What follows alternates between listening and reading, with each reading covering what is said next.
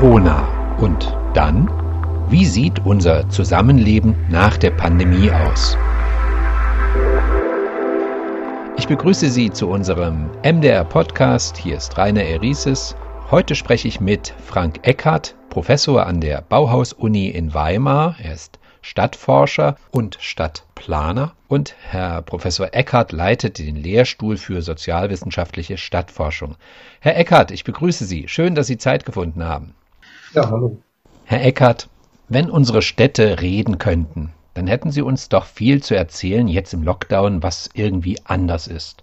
Es ist irgendwie ruhiger geworden, vor allem die Zentren abends nahezu menschenleer, Dafür aber sind Parks überfüllt, also offenbar suchen sehr viele Menschen das Grün in den Städten. Was denken Sie? Hat denn dieses neue Leben in den Städten auch Folgen für etwa künftige Stadtplanungen? Ja, das kann man nur hoffen. Also ich glaube, das wäre wirklich ein schönes Ergebnis, wenn wir sagen könnten, ja, Corona hat uns gezeigt beispielsweise, dass wir viel Freiraum für Bewegung brauchen, dass wir viel Freiraum für Kinder haben, die es ansonsten in ihren kleinen Wohnungen nicht genug Platz haben, dass wir viel öffentlichen Raum brauchen, dass wir unsere Städte ein Stück weit anders planen als bisher. Hm? Städte also anders planen als bisher. Vielleicht können Sie das ja noch in, vielleicht können Sie da noch in die Tiefe gehen, wenn wir zum Beispiel daran denken, gerade, dass die Parks überfüllt sind in den großen Städten, also was lehrt uns das in diesen Zeiten? Vielleicht, was Menschen doch besonders wichtig geworden ist? Ja, wir sehen ja sehr deutlich, also dass die Menschen jetzt Freiraum, Natur, Parks, Spielplätze, öffentliche Räume, aber auch zum Beispiel das Bummeln im, im Shoppingbereich, dass sie das dringend brauchen. Das ist ein wichtiger Raum, der gestaltet werden muss, mit dem wir sorgfältig umgehen müssen, den wir auch anders nutzen können, so dass mehr Menschen für ihre ganz individuellen Bedürfnisse auch Raum bekommen. Und der öffentliche Raum, den wir jetzt haben, der ist in vielerlei Hinsicht dafür nicht gemacht. Also Sie sagen, da fehlt was, etwas im öffentlichen Raum. Was könnte das beispielsweise sein? Nehmen Sie nur einfach das Beispiel äh, Toiletten. Also wir haben in den meisten Städten keine öffentlichen Toiletten. Und jetzt, wo alle Geschäfte, alle Restaurants, alle Cafés zu sind, gehen sie dann nicht mehr in der Stadt. Ganz einfach, weil sie wissen, spätestens nach ein, zwei Stunden müsste ich dann auch mal wieder zur Toilette. Das Risiko können sie nicht eingehen. Also gehen sie gar nicht. Und wir hatten schon mal Zeiten, da sah das anders aus. Und in vielen Städten äh, weltweit sind auch wieder Toiletten beispielsweise ein großes Thema. Nehmen Sie Paris, die äh, viel Geld investiert haben, um wieder öffentliche Toiletten aufzubauen. Ja, und das zahlt sich jetzt aus. Also der öffentliche Raum ist für viele Menschen da eher dann ein quasi zweites Wohnzimmer, als jetzt äh, nur noch ein leerer Raum, weil die Geschäfte zu sind. Und äh, genau da müssen wir wieder hin. Wir müssen dahin kommen, den öffentlichen Raum als, äh, als einen Lebensraum wieder zu verstehen, bei dem man die unterschiedlichsten Dinge macht, machen kann. Dazu gehört sich eben halt auch länger aufzuhalten, ohne etwas zu konsumieren. Hm. Also Sie sagen, öffentlicher Raum, das hat nicht nur die Bedeutung, ich gehe jetzt raus, weil ich etwas kaufen muss, da muss ich in die Stadt fahren, dort gibt es ja den und den Laden, da will ich jetzt hin. Jetzt haben wir Corona und dieser Laden hat zu, also was soll ich denn dann in der Stadt? Ja, die Abhängigkeit von diesen äh, konsumorientierten Angeboten, die rächt sich jetzt. Also wo wir merken, ja, was machen wir denn, wenn kein Café, kein Restaurant offen ist? Kann man da trotzdem dann auf der Parkbank essen? Wie denn dann? Dafür sind unsere Parks gar nicht gemacht. Äh, versuchen Sie da mal äh, zur gleichen Zeit also was zu trinken und was zu essen und vielleicht noch die Zeitung zu lesen. Etwas, was Sie sehr gerne machen wollen, aber dafür haben wir, haben wir diese Bänke nicht geschaffen. Sie sind für einen kurzen Aufenthalt da. Sie sollen da kurz vielleicht ihr Eis schlecken und dann wieder gehen.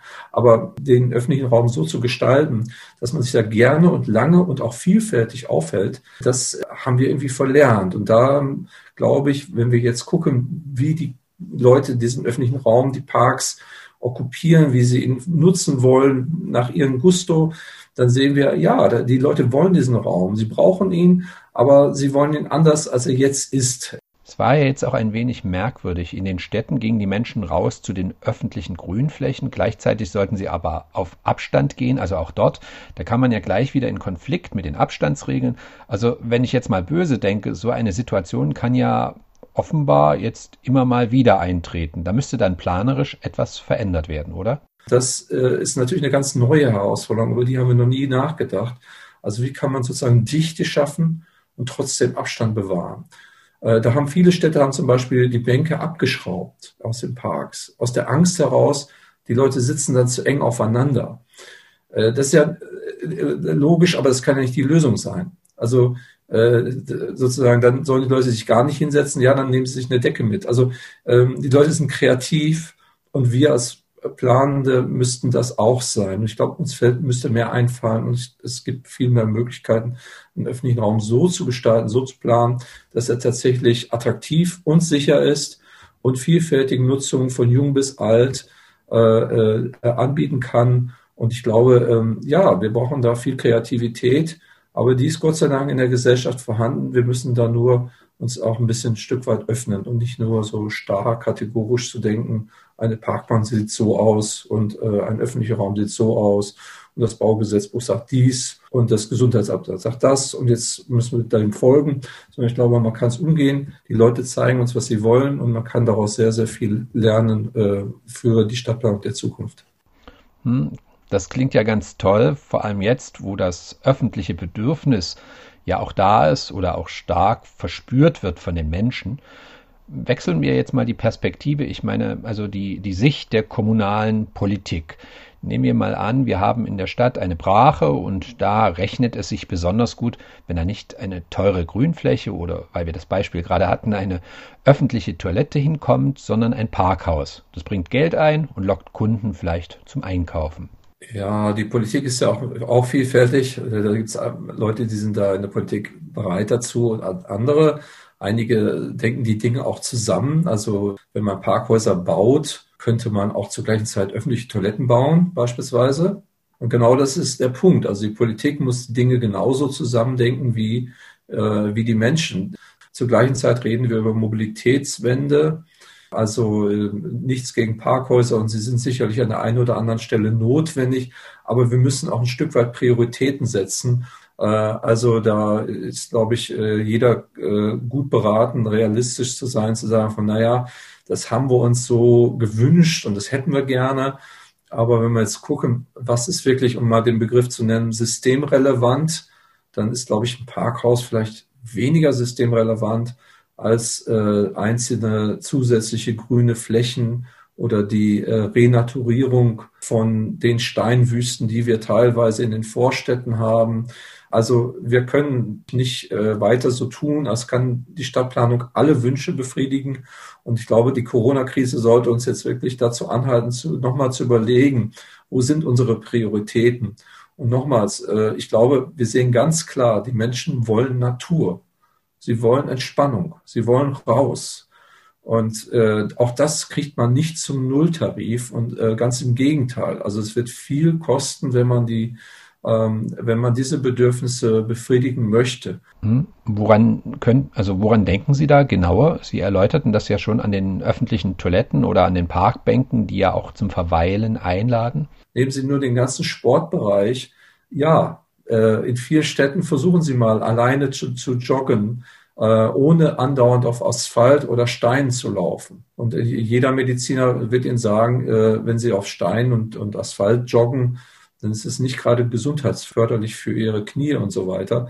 Also ähm, da ist noch ganz viel zu tun. Und das, glaube ich, die gesundheitlichen Aspekte in den Vordergrund zu stellen, ist auch im Bereich Stadtplanung erheblich zu kurz gekommen in den letzten 10, 20 Jahren oder vielleicht eigentlich immer schon ein bisschen, seit wir mit Hygiene, den Hygienevorstellungen des 19. Jahrhunderts, die einst mal sozusagen die Grundlage war für Stadtplanung, wo man gesagt hat, wir wollen äh, die Hygiene, hygienischen Zustände in der Stadt verbessern. Das wäre der Startpunkt der Stadtplanung.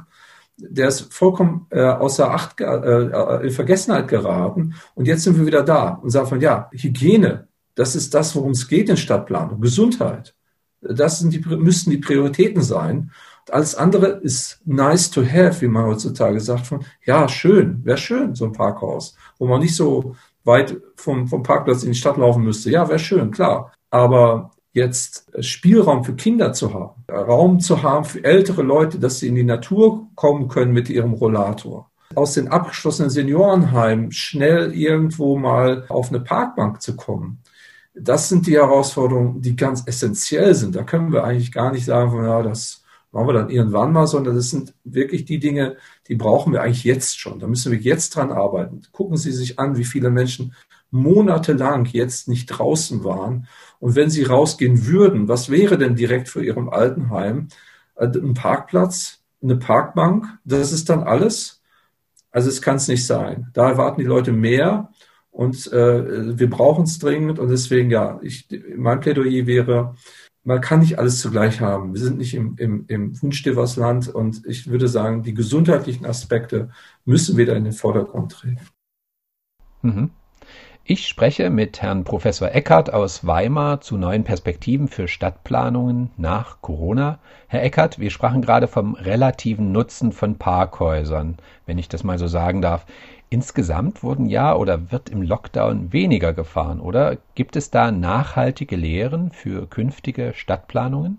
Wir produzieren, um äh, für bestimmte Situationen, also eben halt mit dem Auto in die Natur fahren zu können, produzieren wir große Strecken an Luftverschmutzung.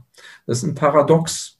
Also wir fahren mit dem Auto irgendwo hin, um dort äh, in der Natur spazieren zu gehen, aber der Weg dahin ist sozusagen betoniert und voll mit Stickoxiden. Ähm, also das sind so Paradoxe, die müssen wir auflösen. Ähm, da sind wir noch sehr, sehr traditionell und konventionell. Und ich denke, wir dürften uns ein bisschen mehr trauen. Also wir müssen äh, durchaus mal Wagnisse eingehen. Nehmen Sie das Beispiel Frankreich beispielsweise, wo man gesagt hat, wir machen jetzt einfach während der Corona-Zeit ähm, in vielen Städten äh, neue Fahrradwege auf, neue Fahrradspuren. So, das hat man dann hier in Deutschland teilweise auch gemacht, nur sofort wieder zurückgenommen, als es nicht mehr nötig war. In Frankreich hat man gesagt von, hey, das war eine gute Erfahrung, wir lassen das so. Und genau das ist das, was wir hier so ein bisschen vermissen, wo wir sagen, von, in der Krise konnten wir plötzlich wirklich mal über unseren Schatten springen in manchen Bereichen. Aber sobald es irgendwie wieder heißt von, ach, jetzt lockern wir wieder, dann gehen wir wieder zurück in die Zeit vorher und jetzt brauchen wir das alles wieder nicht. Also da sind wir irgendwie bereit, die, die Lektion, die wir gelernt haben, zu vergessen. Und deswegen glaube ich, äh, ist es jetzt ganz wichtig, das auch festzuhalten, was haben wir denn gelernt?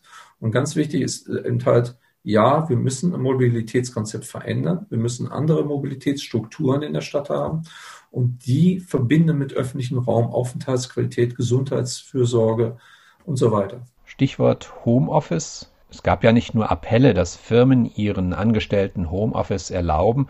Sehen Sie da eigentlich Auswirkungen für unsere Städte? Also diese Digitalisierung des Lebens wird ja vermutlich verstärkt werden durch Corona, sodass Menschen vermehrt zu Hause arbeiten.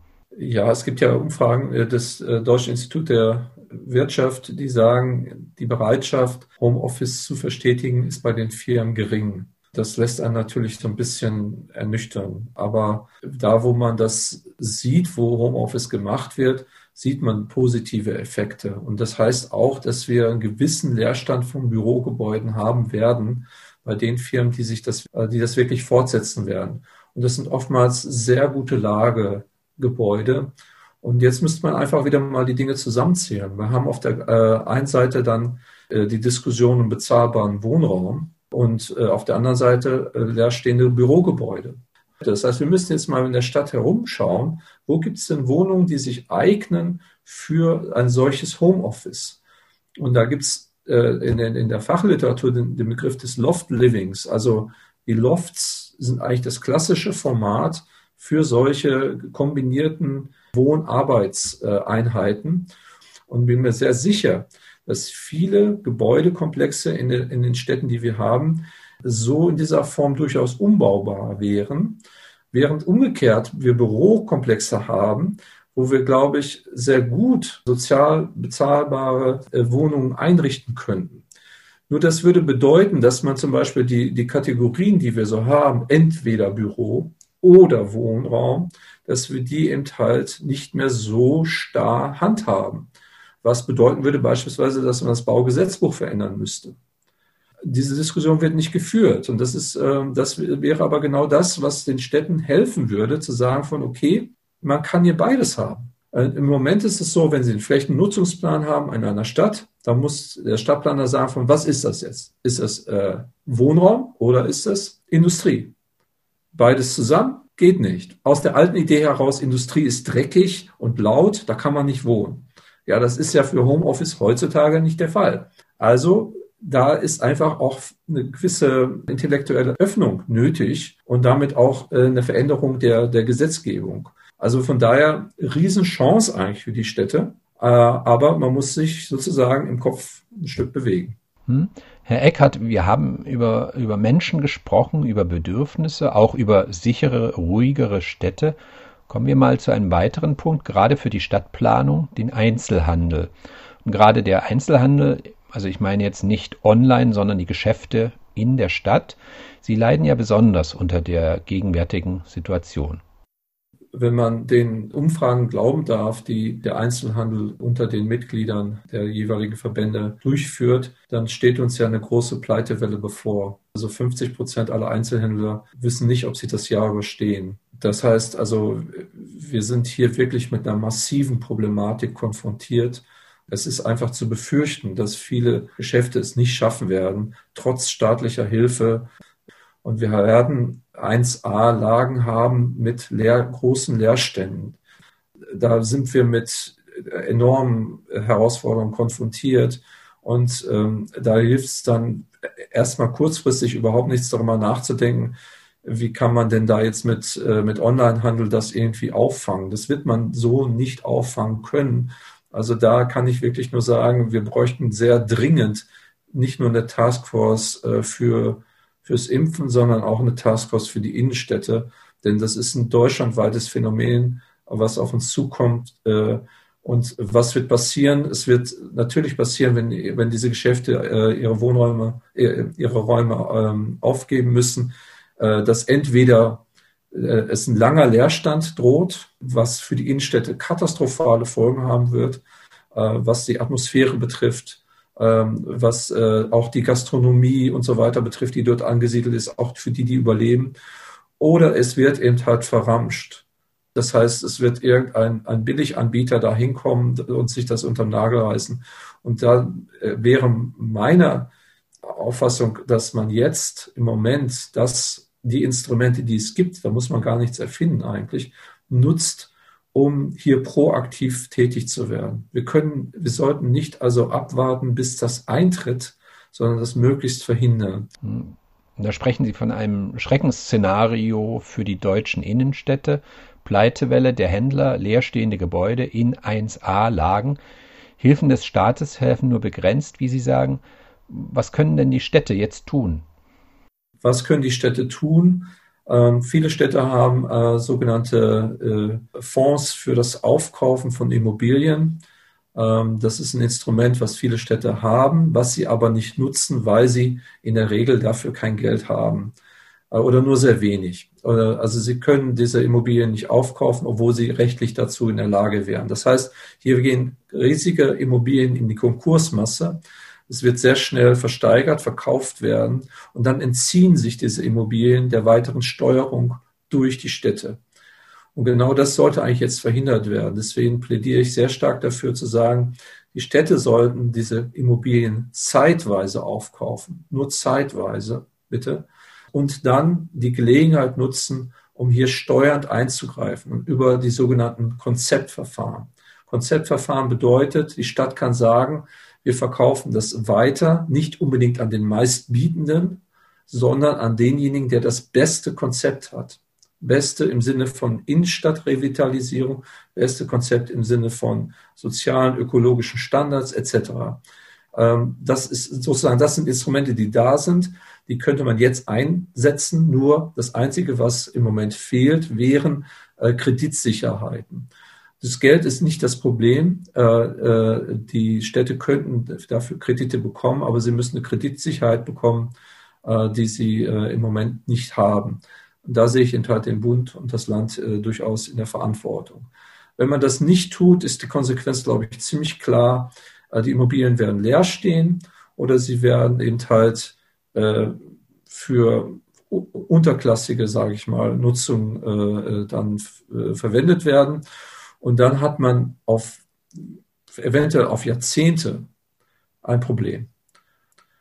Sie, wir kennen alle Gebäude in, in, äh, in den neuen Bundesländern, die bis heute nicht genutzt werden, weil der Zugriff auf diese Immobilien nicht stattfinden kann. Ja, und dann ist die Immobilie weg und dann brauchen wir keine, dann brauchen wir über Stadtplanung im Grunde gar nicht mehr zu reden.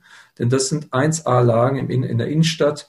Und ähm, wenn da dann mit den kleinen Einzelhändlern kann jeder Stadtplaner gut reden. Ja, mit denen kann man eine Interessensgemeinschaft machen, kann man sagen von, also hier, wie sieht's aus, wie machen wir das kundenfreundlicher. Ähm, äh, mit internationalen Immobilienhändlern das zu machen, das ist, ja, da machen sie sich selbst lächerlich. Es ist fast unmöglich. Und wenn, wenn jetzt die Politik schläft und da nicht eingreift, dann werden wir für Jahrzehnte die Innenstädte aufgegeben haben. Und genau das ist jetzt der Punkt. Und äh, wenn wir jetzt dem Einzelhandel da nicht zur Seite stehen und äh, da nicht eingreifen, proaktiv, dann tun wir nicht nur dem Einzelhandel keinen Gefallen, sondern wir, wir zerstören wirklich unsere Innenstädte. Das ist, ich, ich kann es leider nicht anders sagen, aber das ist die dramatische Lage, in der wir uns momentan befinden. Und ähm, es gibt sehr, sehr viele Konzepte, wie man den Einzelhandel auch mit internetgestützten Angeboten über Wasser hält und reformiert. Die gibt's alle. Aber darüber, die können nur dann greifen, wenn der, äh, wenn der innenstadtnahe Handel noch da ist. Aber im Moment ist einfach die Krise so groß, dass, dass man diese Zeit, die man dafür braucht, um das umzustellen, die, man, die wird man nicht haben, wenn man jetzt solche, äh, solche Sicherheiten nicht aufbaut. Hm. Ein doch ja, drastischer Ausblick. Da traue ich mich gar nicht, meine abschließende Frage zu stellen. Trotzdem sehen Sie die Corona-Pandemie, die Krise als Chance oder als Risiko? Es ist eine große Chance, aber nur aber das Risiko ist auch sehr groß und deswegen, wenn äh, nicht proaktiv und reflektiert gehandelt wird jetzt und einige grundsätzliche liebgewonnene Gewohnheiten verändert werden, dann ist es leider nur ein Risiko. Vielen Dank für das Gespräch. Wir sind am Ende. Das war Herr Professor Eckhardt von der Bauhaus-Universität in Weimar. Vielen Dank auch für die Zeit, die Sie sich genommen haben. Ich bedanke mich bei Ihnen. Sehr gerne. Ja, Vielen Dank. Und das war unser Podcast für heute. Ich frage Corona und dann, wie sieht unser Zusammenleben nach der Pandemie aus? In der nächsten Woche gibt es einen neuen Podcast, wieder mit einem sehr interessanten Gesprächspartner, einem Experten auf einem ja, ganz anderem Gebiet. Ich danke Ihnen fürs Zuhören. Auf Wiederhören.